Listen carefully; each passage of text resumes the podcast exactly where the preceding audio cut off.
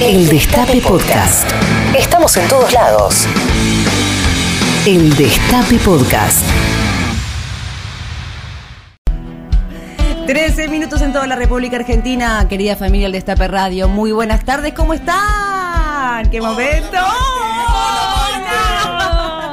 Hola Carlita Pelliza, buenas tardes. Hola Maite, qué lindo volver a verte. Qué lindo volver a verte, lo mismo digo. Mati Colombati, comandante, ¿cómo se encuentran? Hola compañeras, ¿cómo están? Muy bien, estamos bien. Estamos muy Es un bien. viernes espectacular, se viene el 17. Boliche. Eh, fiesta. Para, para, para. ¿Va a Ay, haber boliche pero- hoy? Pero por Maitena.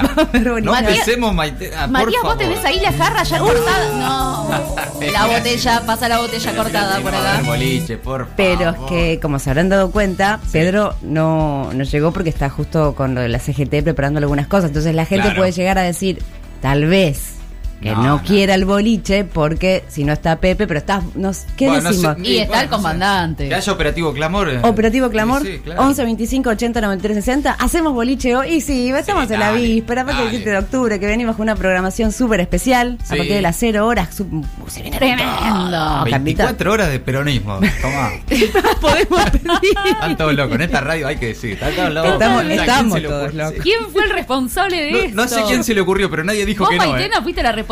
Yo fui la que, la que tiró la primera piedra de. Ah, del "Che, patrulla bailable. El patrulla bailable. Sí, Yo tiré, che, ¿por qué no hacemos un patrulla? Y ahí ya. Y arre- viste, acá, acá, acá prendes un fósforo y incendio forestal. Decís peronismo. Joda, pe- peronismo, joda, amor, ¿dónde? Yo espero que haya chori. No sé si propusiste eso, Maitena, pero Eh, debería no, haber pro- chori. propongamos todos. eh. Pero Bueno. también estamos pidiendo a los oyentes también que nos den una mano. Sí. A ver si, si nos acercan algo.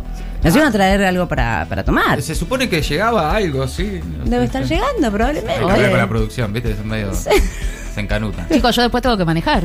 Pero... Bueno. Contame qué taxi. haciendo vos, Carlita, mañana. Y mañana ¿Se que te- puede? sí, que tenemos una programación de ómnibus, como vos decías, desde las 0 horas hasta las 24. Cierra Patrulla Perdida con el boliche, también antes está Maldita Suerte. Y a mí me toca eh, tener el honor también de formar parte de esta programación con Roberto Navarro, el director de El Destape. Vamos a estar en el horario central para eh, transmitir el acto, ¿sí? De 14 a 17 horas. Vamos a estar con Roberto y Giselle Tepper acá en el aire del Destape Radio, haciéndoles la previa y pasándoles, por supuesto, el acto. Y si van a la caravana que está convocada, que es en autos, prendan fuerte ahí la 107.3 y nos escuchan por todos No, claro, a lados. las 5 de la tarde, el- a las 17 y el 17 suena la marcha en absolutamente todo el territorio nacional e internacional también, en todo el mundo va a sonar. Sí. Pero 5 de la tarde está, está convocada la marcha en donde sea. Acá va a sonar. Bueno, Acá en- va a en sonar. radio, va a sonar en la CGT, obviamente, en el acto oficial. Y si ponen el Destape Radio en el auto, en la moto, en la casa, en donde sea, que se sumen a toda esta movida digital, virtual y automovilística, Sí. también van a poder hacerlo. Somos la radio oficial del 17 de octubre. Sin duda, Hay que decirlo. Somos la radio oficial, así Pero que te- tienen que sintonizarnos. Lo metimos a Pedro a conducir el acto en la CGT. ¿Qué más,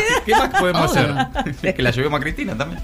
Bueno, Bueno, guarda, ¿eh? Eh, bueno, No. podría ser. En fin, empezamos. Quiero saber cómo está el Puchi Montivero. ¿Está bien el Puchi Montivero? Está excelente el Puchi Montivero tomando un cafecito con leche. Juan Tomale los controles. ¿Listo para el boliche de hoy, Juancito? Por favor, ¿Tenés Juan. todos los temas? Vamos, Por favor, Juancito, ¿eh? eh. Los que te pasó Carlita, los que te pasó Mati. eh, las cumbias esas que pidió específicamente Mati para hoy Por porque se favor. quiere descocar, dijo. Vamos, Juancito. descocar. ¿qué pasó? Ay, ay, ay. No. Ay, Dale. Vejera de Lelis y le mandamos un beso grande también a Teo Huguet. En fin, empezamos. Dale. Hoy es el Día Mundial del Pan. Qué bueno. Qué feliz caro día. que está el pan. Qué caro que está, sí. Feliz día. Sí. Me hice eh, adicta al, a este pan nuevo de, de cuarentena, como es el, El de de masa madre. Ah, ¿Te sí, salió? ¿entraste en esa? No, no. Ah, lo No, compraste. lo compro. Claro. Me gusta la fortuna también, pero me hice adicta. está- ¿Sabes Claro. que, ¿Sabes que yo me puse a hacer Sí, panes? 200 mangos. El tema de me falta el, el tema de los aditivos que usan para que dure 300 años sin, sin ponerse feo. Y te sale dos mangos, porque claro, es harina y agua. Yo no, a mí no me miren. A mí no me miren, no tengo ni idea cómo se hace. Bueno, Argentina superó los 25.000 fallecidos por COVID. Anoche hubo un nuevo récord y se registraron 421 muertes y más de 17.000 nuevos contagios. Qué cifras altas, ¿no? Está alto, sí. Y hay algunas regiones del país que están verdaderamente complicadas, como Río Negro, que por ejemplo, además de, de todo, impone una multa de 150 mil pesos para quienes violen las medidas restrictivas.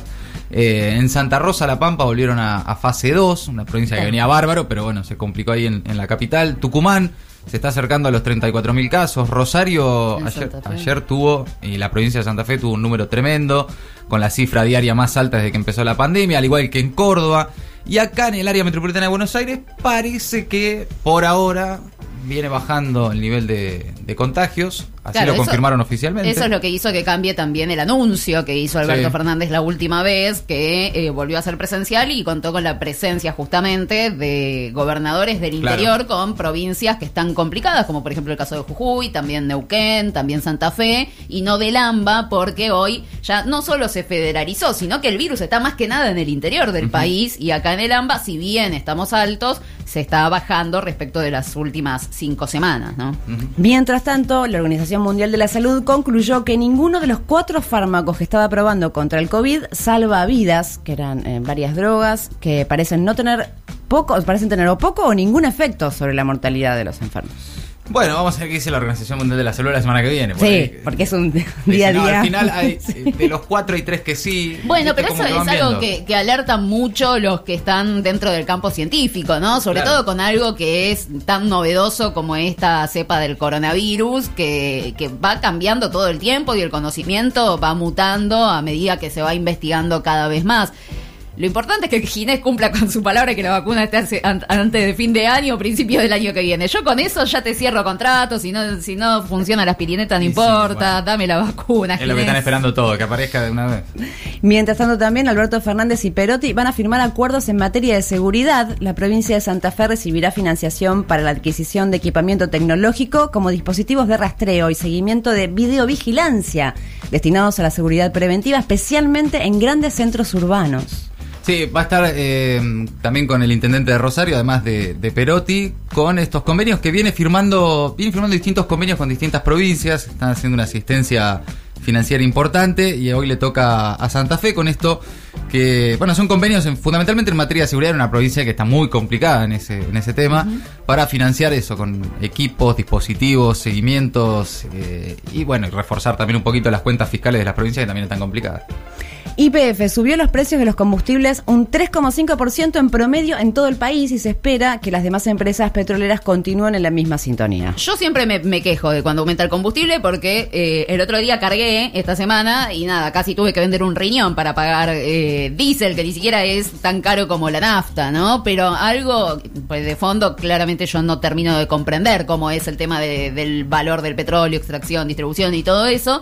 Pero algo que me llamó hoy muchísimo la atención es ver cómo en TN se indignaban de esto. Y yo no los vi indignados jamás por todos los tarifazos macristas y las constantes subas que tuvimos durante cuatro años, que cada dos semanas aumentaba la nafta. Especialmente el año pasado, ¿se acuerdan? Antes Sí. de que lleguemos a las elecciones, antes de que ganemos. Exactamente. Que los títulos eran como, sin ninguna razón aparente, subió la nafta. Sí, subió sí, la nafta. es- es bastante difícil de comprender, pero lo cierto es que es el tercer aumento ya desde diciembre y de todas maneras en el sector aseguran que los precios siguen atrasados, es decir, que debería aumentar incluso más. Eh, y es una decisión que se toma como consecuencia de la suba de, de valores de impuestos a los combustibles líquidos, a- el impuesto al dióxido de carbono, los biocombustibles y demás. Pero está la petrolera IPF, la petrolera estatal, con el objetivo de alcanzar un precio promedio de combustibles que le permita revertir en parte justamente también las pérdidas millonarias que tuvo en la primera parte del año.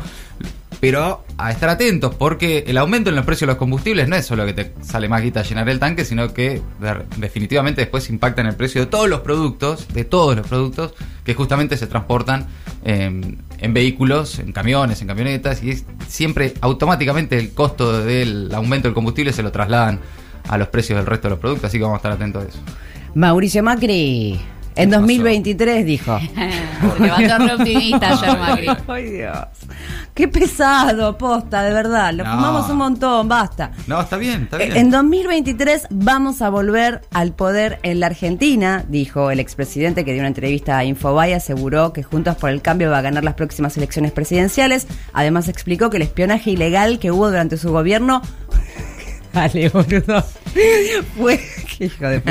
Fue hecho por cuenta propista. Muy bueno, muy bueno. Siempre la culpa es del otro. Es Pero, además cuenta propistas. O sea, ¿qué, Sí, ¿de sí, qué no, estás por su cuenta. Por su cuenta espiaron a la reta, Santilli. Necesitaban una changuita. Eh, hay que aclarar algo sobre el espionaje ilegal, particularmente que la Agencia Federal de Inteligencia depende directamente del Poder Ejecutivo de la Nación, del presidente de la Nación, que su amigo Gustavo Arribas estaba al frente de todo esto y que no hay chances, dado que es un organismo recontra verticalista, de que alguien haya hecho un, un espionaje de este tamaño, porque no estamos Claro, hablando no, que no. espiaron a una persona, espiaron Sí. a todo el mundo Sí. durante un montón de tiempo sin que las autoridades no lo sepan. Y después, con eso de que en 2023 vamos a volver al poder en la Argentina, se levantó optimista Macri ayer que esta entrevista se la dio Infobae en medio de una embestida tremenda de Cambiemos, porque fue una jornada movidita la de ayer de parte de la oposición, pero no dijo que él se va a postular y tampoco se la jugó por nadie. Le dijeron, a ver, Horacio Rodríguez Larreta, ¿crees? Y él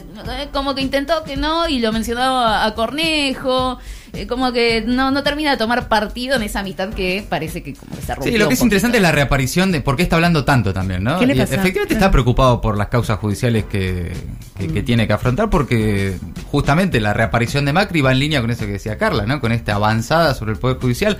Y al mismo tiempo ayer la de Infobae en particular fue interesante porque esta vez, a diferencia de la de Joaquín Morales Solá, hubo repreguntas. Hubo dos periodistas que le decían, no, pero ¿cómo? Su gobierno terminó el 11 de agosto. No, mi gobierno económico. No, pero su gobierno terminó el 10 de diciembre. Me está jodiendo que no puedan eh, Él eso. insiste con que su gobierno económico terminó el 11 de agosto, el Día de las Paz.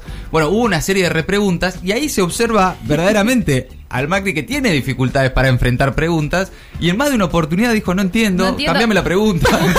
Buscame otra pregunta. Buscame otra pregunta, Era, yo rindiendo en la facultad, No, sí, poniéndole sí. la cara a la profesora no, y diciendo. Esa no la sé. No, claro. Pasemos a no la estudié. siguiente. Espectacular. No puedo creer, Dios Ah, mío. bueno además que los de Infobae podrían haberlo editado y no puesto No, estuvo eso. bien, estuvo bien y estuvo muy bien que No. lo pusieron, dejando en evidencia que es un mamarracho. que apenas puede completar una oración. En fin, la reta estuvo en el coloquio de idea y dijo: La unidad de la oposición está fuera de toda discusión. Dio un discurso con propuestas a futuro en tono de campaña y aclaró: La única manera de sacar el país adelante es si se termina la grieta. Bueno, es interesante que la reta ya hable de, país, ¿no? Eh, más allá de que hoy está enfrentando una situación compleja por el tema del coronavirus, la reta no se puede volver a postular en la ciudad de Buenos Aires y ya lo que le queda es claramente una postulación a nivel nacional. Entonces, hay algunos que plantean esto, ¿no? Que está jugando como a dos puntas, gestionar esta crisis que estamos viviendo y también empezar a tejer alianzas políticas para por ahí convertirse en una figura presidenciable para el 2023. Y bueno, con este tono conciliador, ¿no? Sí, es impresionante igual que haya gente pensando en el 2023 ya. Sí, ¿no? dale. ¿Qué sé yo? ¿Qué va a pasar el mes que viene? Pero bueno, está bien, ya están trabajando. Martín Guzmán, también en idea, aseguró: Tenemos los instrumentos para mantener la política cambiaria del dólar oficial. Ojalá, Martín. Ojalá. Vamos. Martín. Vamos, Martín. Confiamos Vamos. en vos. ¿Qué querés que te diga? No sé, yo no, ya no Ataja la voz. Sí, hermano, qué sé yo. Estudiaste un montón, sabes todo, te creemos. Claro, sí, dale. está en tus manos. Vamos. Vamos a poder. Yo no sé sumar, Martín, así que posta confío en vos. Se extinguen los incendios en Córdoba, una buena, al fin. Después de cinco meses de sequía, según la información oficial, se extinguieron casi todos los focos de incendios forestales que se encontraban activos. Ya piensan en el proceso de reforestación, pero igualmente el problema, digamos, es como un parche, digamos, esto, ¿no? Se, se están parando los, Sí. los focos de incendio, pero hay el problema de fondo que hay que seguir solucionando. Exactamente, y por eso se tiene que debatir en el Congreso de la Nación los distintos proyectos que están, que tiene que ver con la ley de humedales, con eh, esta ley de qué se puede hacer también en los suelos para protegerlos. Ya Leo Grosso dijo acá en el Destape Radio que un bosque que se quema necesita 60 años para regenerarse, entonces la idea es que esas tierras no se puedan tocar durante ese tiempo para que vuelva a, a crecer toda la flora que, que estaba y que vuelva también a crecer eh, la fauna, pero esto nos marca lo que también venimos diciendo. La única forma de extinguir focos de incendio tan importantes es la lluvia. Lo único que pueden hacer las autoridades es contenerlo e intentar que no se extienda, algo que evidentemente fue muy difícil de, de lograr, ¿no? Pero eh, la discusión, como vos decís, Maite, tiene que ser política y querían que sea muy rápido en el Congreso, pero todavía no hay novedades. La hermana de Echeverre denuncia a su familia y dona parte de su herencia. Eh, quiero que me cuenten, me expliquen Ah, bien es esto, espectacular, che, es espectacular. ¿Qué onda? Es la, la hermana de Echeverre, que es el ex ministro de Agricultura de Macri y presidente de la Sociedad Rural Argentina. Dijo, mi historia está atravesada por los crímenes cometidos por mis hermanos. Salió durísima la hermana de Echeverre y además anunció que dona el 40% de sus campos al proyecto Artigas, que es una red integrada por movimientos sociales. Ahí aparece, por ejemplo, Juan Grabois. Entonces sale Echevere, el, el ex ministro y presidente de la rural, decir, eh, eh, Grabois me está tomando terreno. Y Grabois dice, no, los donó tu hermana. ¡No, hermoso! Fíjate vos cómo lo resolvé con tu hermana. Claro, Es- porque Es, impresionante esa interna ahí, familiar. ahí había una herencia donde a ella la dejaron afuera de los terrenos. Empezó 11 años, 11 años de denuncias y dijo que estafaron sus hermanos, entre los que estaba Luis Miguel Echevere, eh, a, a un montón de personas e incluso el Estado Nacional habló de corrupción, de lavado, un montón de delitos y ella, como para resarcir también un poco eso, se juntó con Juan Grabois, le pidió pruebas, empezaron a avanzar en toda esta investigación y se sumó a este proyecto donando eh, este porcentaje de, de tierras de la familia Echevere. Hermosa. Ah, excelente, es una historia para libro, es de, es de Total. serie. Sí. Netflix, ya, a Netflix, por favor. sí. Pero además, ¿qué le va a doler más a Echevere, no? Que- Claro. le dan las tierras a movimientos Espectacular. su populares. propia familia. Ay, Dios mío. Bueno, atención con esto. Porque es probable, pregunta, que la semana que viene presenten el proyecto del aborto seguro, legal y gratuito. Ay, Maitena, Ay, Maitena. qué nervios, Carlita. Mira. Este año tenía que ser y tiene que ser. Hay, hay muchas eh, informaciones al respecto. Hay una nota muy interesante que pueden leer en el destapeweb.com de María Miranda, que estuvo averiguando mucho toda esta mañana. Yo también estuve viendo y esta información se conoció porque Dora Barrancos anticipó que el próximo jueves, o sea, le puso fecha, se va a presentar el proyecto de aborto legal, seguro y gratuito, interrupción voluntaria del embarazo en la Cámara de Diputados. A partir de ahí empezamos a averiguar, hablamos con fuentes del gobierno, le agradezco a Rinconet que ahí me dio una mano también. Lo que nos dijeron fue, eh, no sean ansiosos, vamos bien, puede ser la semana que viene, como puede ser tal vez la otra, pero estamos como preparados. Claro, ¿qué pasó? Es que salió Dora Barrancos, que es asesora presidencial, Y lo tiró. y medio que se. ay, se fue, le escapó se fue- un poquito. Mm. se fue un poco de, de boca, claro. Ella antes de ayer se había reunido a almorzar con Alberto Fernández y de ahí lo que salió es que el proyecto se iba a presentar antes de lo que todos creíamos, ¿sí? Porque nosotros, de hecho, acá en, en los domingos entrevistamos a Vilma Ibarra y yo le pregunté, porque ella decía, eh, hay, hay que construir consensos y en este contexto está bastante complicado juntar votos. Nosotros queremos que presentarlo y que salga, no Claro. queremos presentarlo para que no salga. Entonces le digo, ¿queda descartado el 2020? Y me dijo, no, yo no lo descarto el 2020, pero hay que ver qué es lo que sucede. Ahora se le empieza a poner fecha.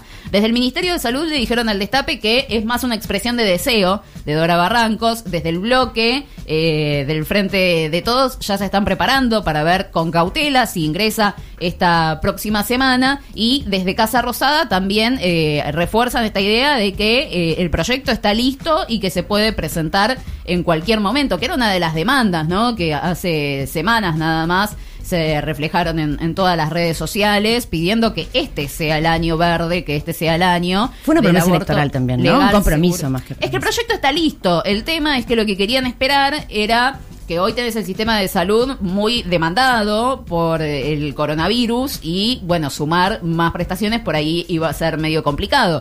Eh, Pero, al mismo tiempo la problemática se agrava en este contexto. Sí, además, eh, nada te asegura que el año que viene no sea igual. No, por eso. Y el año que viene es electoral, entonces Claro. también, siempre, si, si es por eso, nunca es el año, ¿no? Sí, Lo claro, que sí. dijo Alberto Fernández fue interesante hace unos días, que más que una promesa es una convicción personal de que tiene que ser legal, seguro y gratuito, es decir, el proyecto se va a enviar. El, el tema siempre es esto, ¿no? La discusión de cuándo es el momento. Y bueno, tal vez sea ahora. ¿Qué sea ahora? Por favor. Había en la campaña por el aborto legal, viste, sacó Sí. una, bueno, una campaña justamente en redes muy buena que era apretá el botón verde. apretá sí, el botón apretalo. verde ya. Pero es que además, favor. como dice Mati, hay mucha convicción y, y reitero, la idea es mandarlo y que salga. Entonces, lo que lo que se plantea es que están hablando mucho y, y con gente del, del interior, porque el voto que están buscando, más allá de que, por supuesto, la ciudad de Buenos Aires y la provincia, provincia tiene un montón de diputados, son clave. eh, vos en el Senado ya estás hablando con, eh, con senadores que responden directamente a los gobernadores. Entonces, vos ahí tenés que tejer muy fino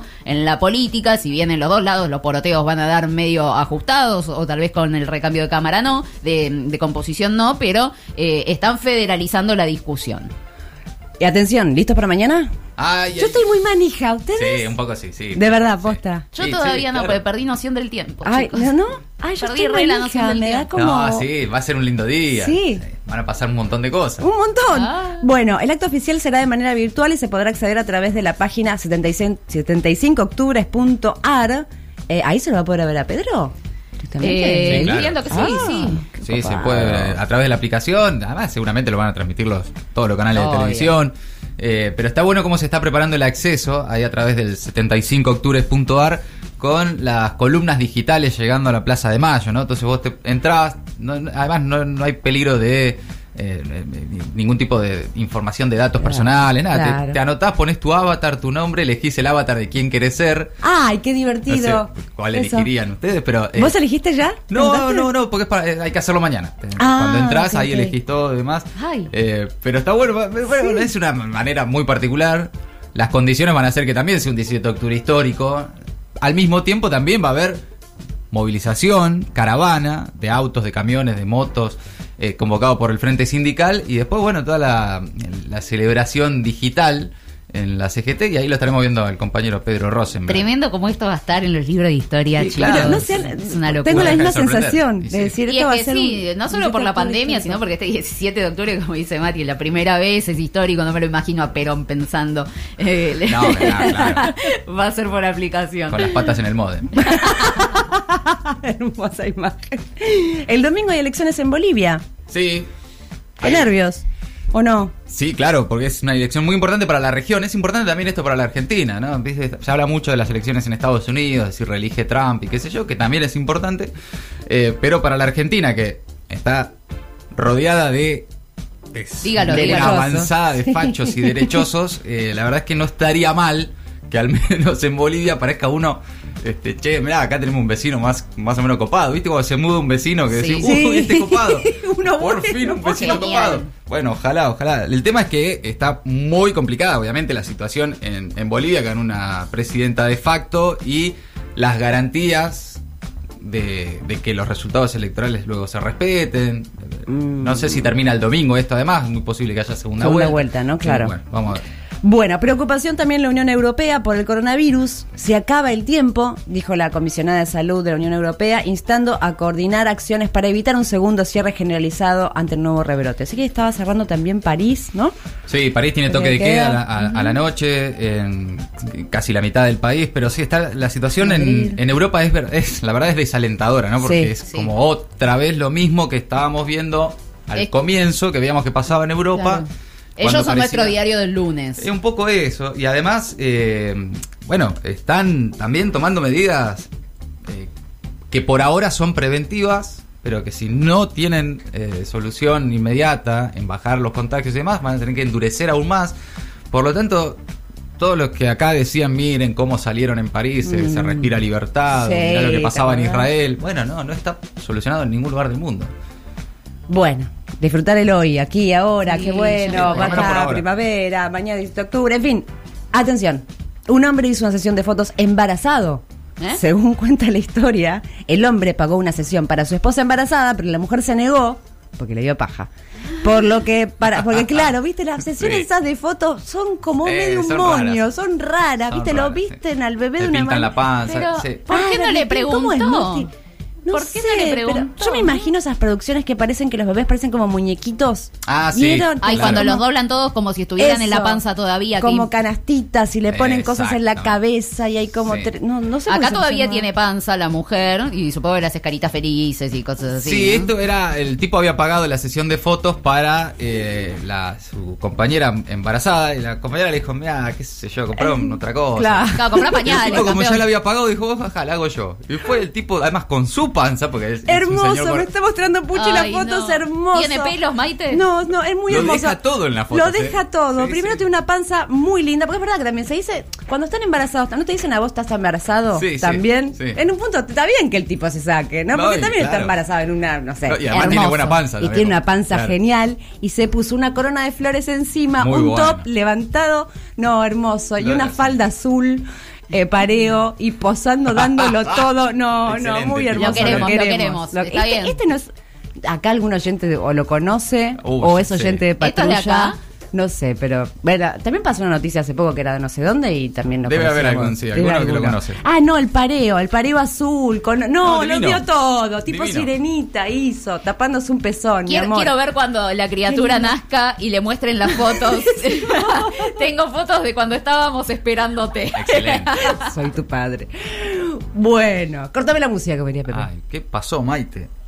Un muerto despierta después de pasar 20 horas en un congelador. No, me estás jodiendo. No, no hagan estas cosas, chicos. Ay, qué miedo. Un señor de 74 años que vive en India, 74 años, ¿eh? Pasó alrededor de 20 horas dentro de un congelador donde lo puso su familia No. creyendo que había muerto. Estas noticias siempre aparecen de vez en cuando y agitan una, un viejo eh, cuento popular. Es como Walt Disney. El de. El de tipo rasguña las Sí, piedras. eh, sí, Ese había, plan. había como, como un cuento, no me acuerdo ahora el nombre, de creo que era una mujer, como que la habían enterrado viva y arañaba. En el cementerio Recoleta. Sí, y ¿Se entonces. acuerdan? Sí, Sí, claro, sí, sí. pero qué Por eso miedo. se hacen los velorios, se, se esperan 24 horas, pero. Me gustan estas cosas. Ah, mira. Pero, a, a ver, ¿por qué? Yo si, si de golpe pienso que alguien está muerto, lo primero que hago es llamar al- al- a la ambulancia o a la policía. No lo meto en un congelador. Ay, claro. Además, qué congelador grande que tenían. En el mío entran todo. cubeteras y algunos bifes. Pero nomás. si le impresionó tanto a Mati que no es impresionable, mirá qué raro. a mí estas cosas de que estaba muerto y estaba vivo. ¿Cómo definamos? Vamos más directo a las Que no es tan difícil, ¿no? Tomar el pulso, hermano, qué sé yo. Pero además que flash estar no muerto 20 horas.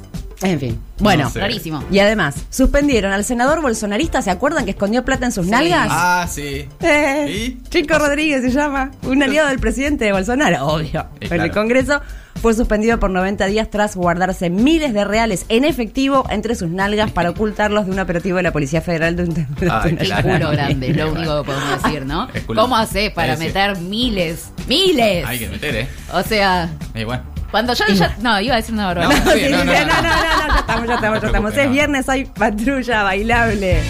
Y los escuchamos al 11 25 80 93 60. Sean todos muy bienvenidos. Es viernes y empezamos con los redondos. Reviví los mejores momentos de la radio. El Destape Podcast.